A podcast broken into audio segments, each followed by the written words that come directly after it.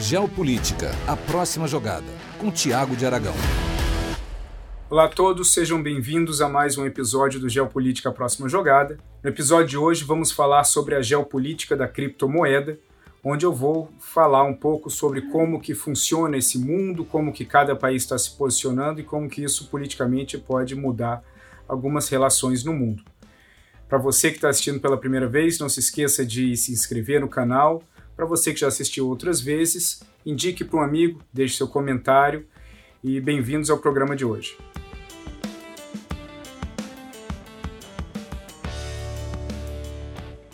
Bom, toda essa onda das criptomoedas, elas começaram há alguns anos e o objetivo principal daquela que é a mais famosa do Bitcoin, quando foi criado há, há vários anos, era criar uma moeda que pudesse circular em todo o mundo e que não fosse controlado por um governo, por um banco central de um governo.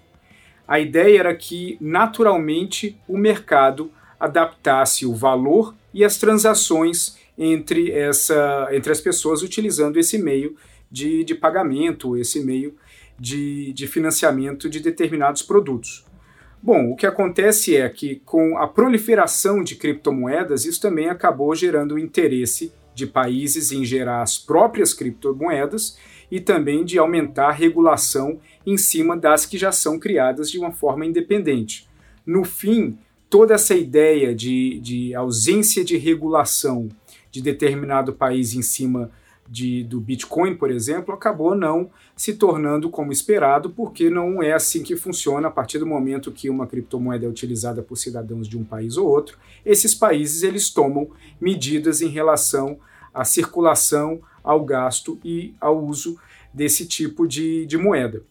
Bom, o que, que aconteceu nos últimos anos? Nos últimos anos, é, e principalmente acentuado pela crise do Covid, vários países perceberam uma grande oportunidade, não só de ter as suas próprias criptomoedas, mas também de agregar um valor para que elas se tornem mais interessantes para o consumidor do que criptomoedas não reguladas ou que funcionam num ambiente mais livre, como por exemplo o Bitcoin.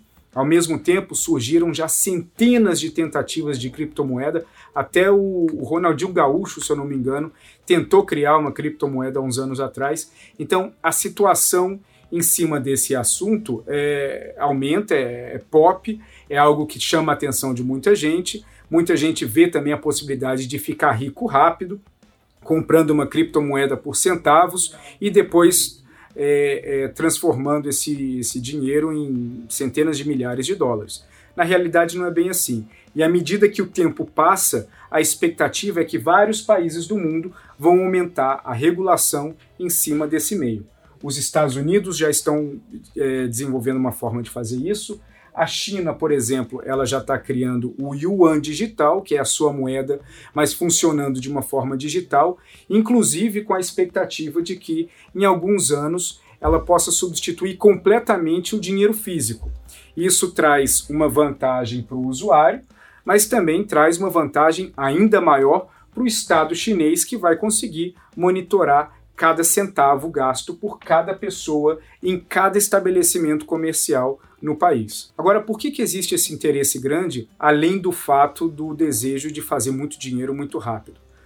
As criptomoedas, elas acabam também sendo vistas por alguns investidores, aqueles que usam e investem e estudam de uma forma mais profissional do que aquela pessoa que está em casa querendo, é, por curiosidade, comprar uma criptomoeda e ver o que, que vai dar no futuro, ela também, a compra de criptomoedas ela é um reflexo dos riscos geopolíticos que acontecem no mundo.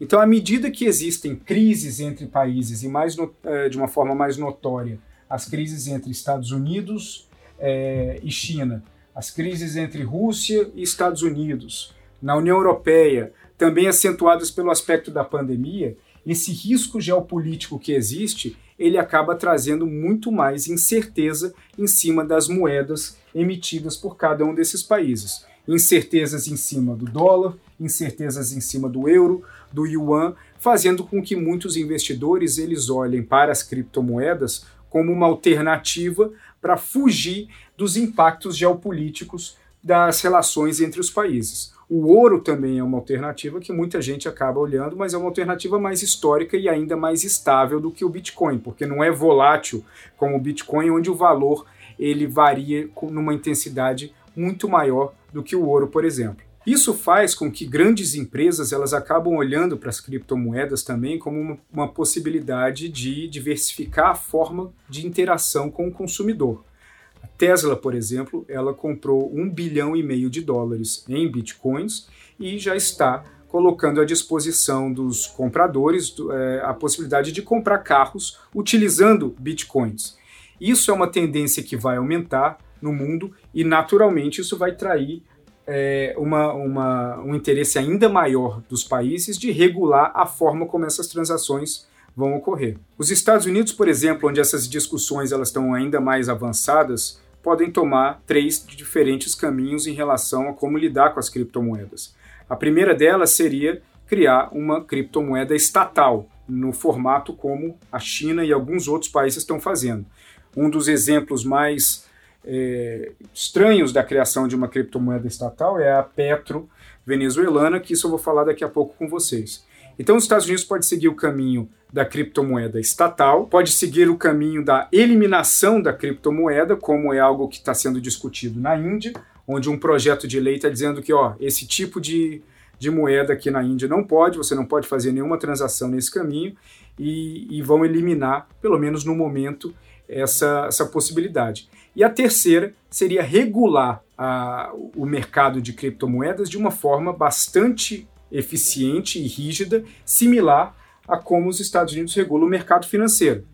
Então, essa é a alternativa mais plausível no momento, onde fica muito difícil eliminar a possibilidade da, de, de transações por meio de criptomoeda, principalmente numa economia de livre mercado, após empresas como Tesla, entre outras, investirem comprando criptomoedas e já integrando isso na sua forma de trabalhar, mas é, ao mesmo tempo também é algo que não faz sentido os Estados Unidos criarem uma criptomoeda estatal no momento, até porque isso não faz parte do DNA americano.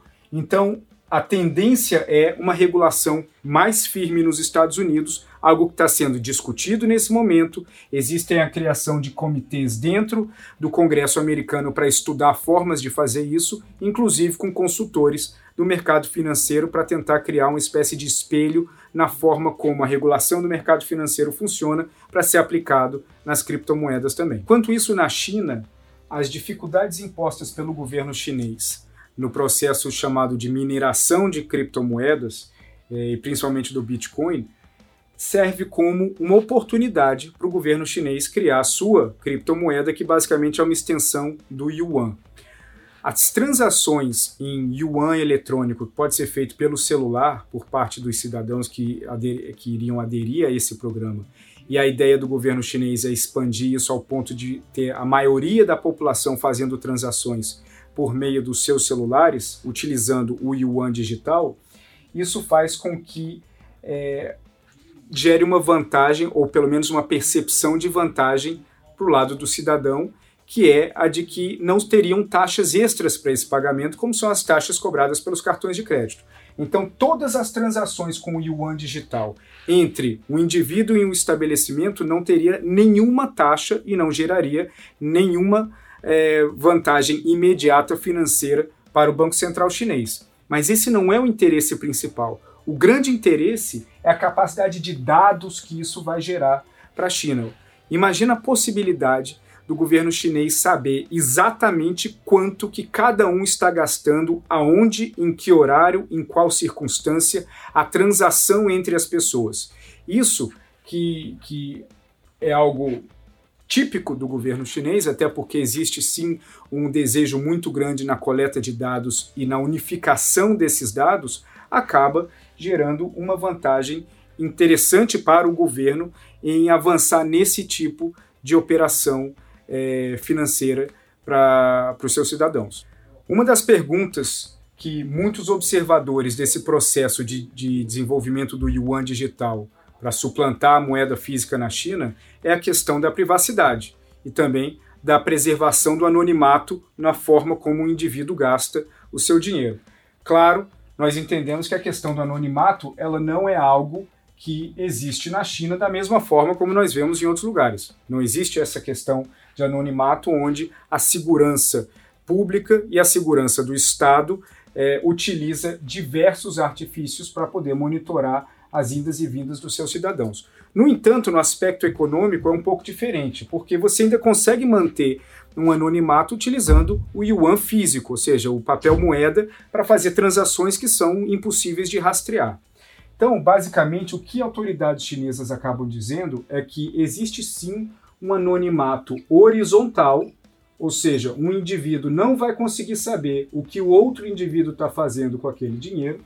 No entanto, não vai existir um anonimato vertical, ou seja, claro que o governo vai saber a forma como cada indivíduo está gastando é, determinado dinheiro.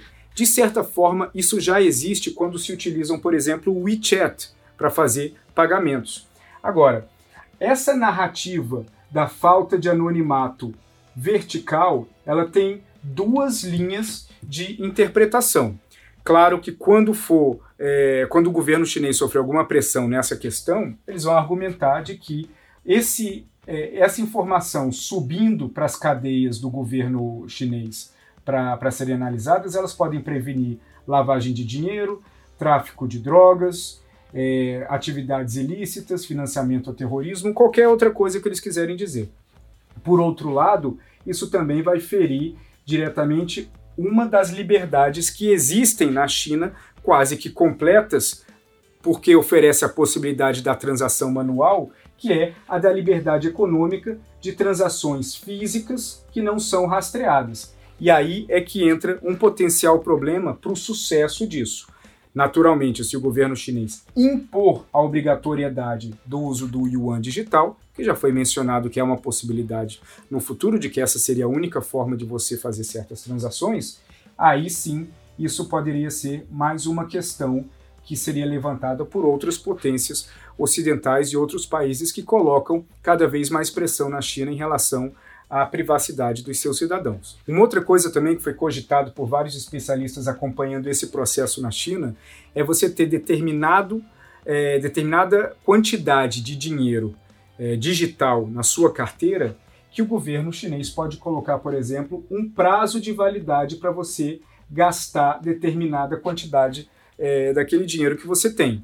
Esse prazo de validade não faria com que o dinheiro deixasse de existir, mas ele poderia sim negociar vantagens de volta para a pessoa que gastasse aquele dinheiro dentro de um determinado prazo.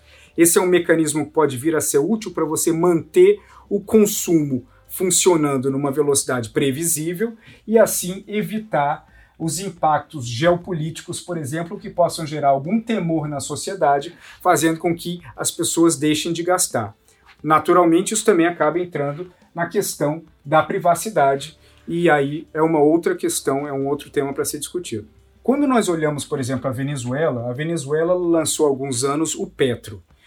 O lançamento do Petro não foi necessariamente uma oportunidade que o governo venezuelano viu para tentar é, gerar um. ser tá na vanguarda das criptomoedas mundiais. Na verdade, com a incapacidade do governo de manter o Bolívar funcionando no, no mínimo das suas possibilidades, ou seja, a inflação aqui absolutamente é, descontrolada, e ao mesmo tempo que inúmeras sanções estavam sendo aplicadas na Venezuela, o lançamento de uma criptomoeda fazia sentido. O lançamento dessa criptomoeda venezuelana ela contou com a ajuda técnica da Rússia.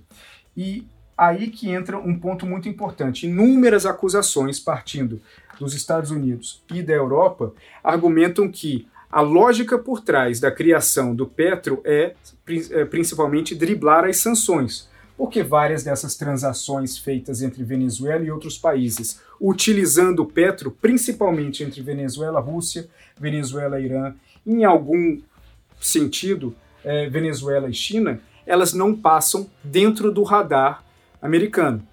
Até porque essas transações elas não ocorrem em dólar e essas transações elas não passam por bancos, mesmo bancos russos ou chineses que possuem de alguma forma ligação com bancos americanos ou europeus. Então isso possibilita, por exemplo, para um estado que está sofrendo de sanções ou que é engajado em atividades ilícitas, é uma oportunidade fantástica para eles criarem um, um, um procedimento de pagamento externo que esteja fora do radar de autoridades financeiras globais.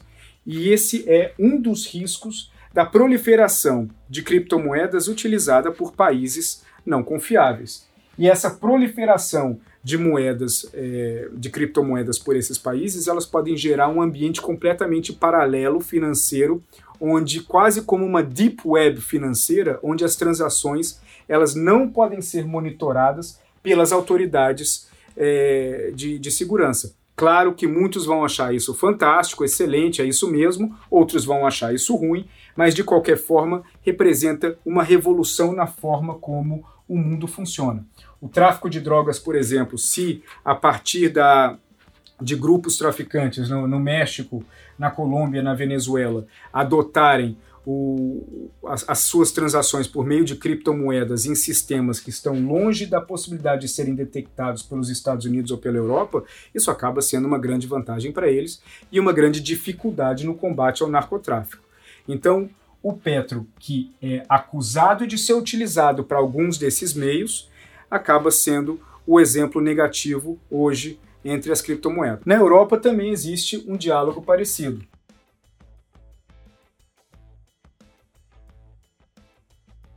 Gerar o euro digital, que vai poder ser utilizado por meio de meios eletrônicos, de celulares, computadores, etc., da mesma forma como o euro é. E para isso, não quer que nenhum outro país membro da União Europeia desenvolva o seu próprio é, mecanismo de moeda digital.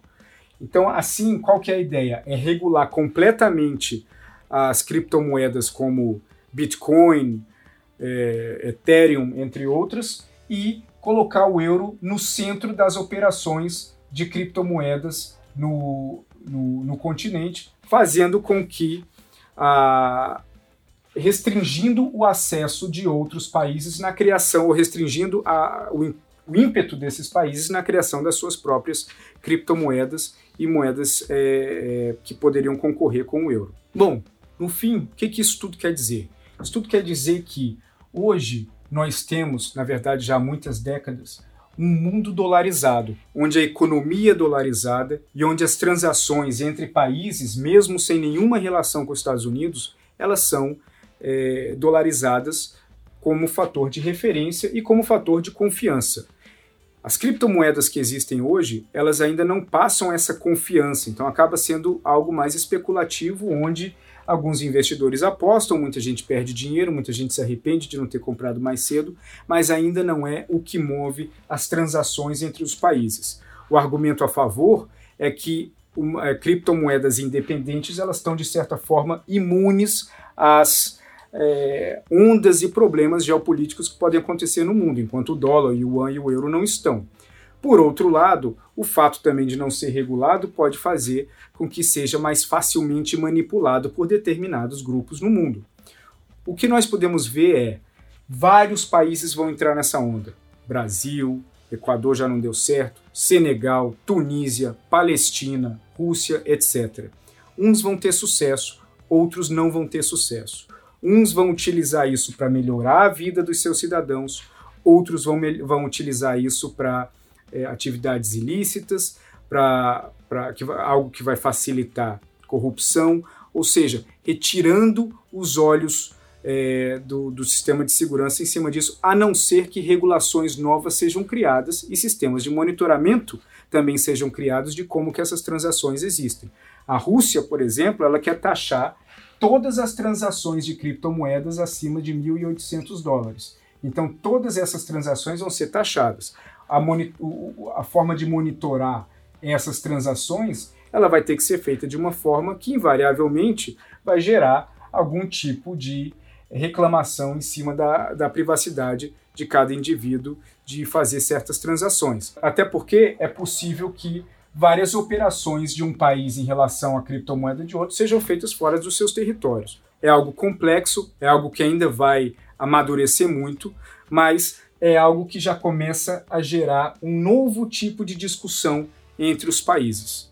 Bom, você que esteja interessado em embarcar né, investimento de criptomoedas, etc., é sempre importante conversar com alguém que tenha uma credibilidade para poder explicar como é que isso funciona. Eu não sou essa pessoa para falar das, dos aspectos técnicos e, e, e, vantajosos ou de risco em relação a isso. Mas não faça esses investimentos é, simplesmente pela certeza de que pode ter dinheiro fácil a qualquer minuto vendo o avanço do Bitcoin, porque a realidade não é essa, como mostrou o Equador, como mostra o Petro e também como alguns outros países e pessoas em vários outros países estão experimentando. De qualquer forma, é importante entender um pouco mais como isso afeta a relação entre os países e principalmente as transações econômicas entre os países. Pois no momento que as transações econômicas deixarem de ser em dólar, em euro ou até mesmo em yuan para ser em moedas que têm dificuldade de ser regulada, mesmo que seja um percentual pequeno dessas relações, isso naturalmente vai mudar a balança de poder entre os países e vai gerar um impacto muito grande. Bom, ficamos por aqui. Um abraço a todos e até a próxima semana. Esse podcast é uma produção Flux.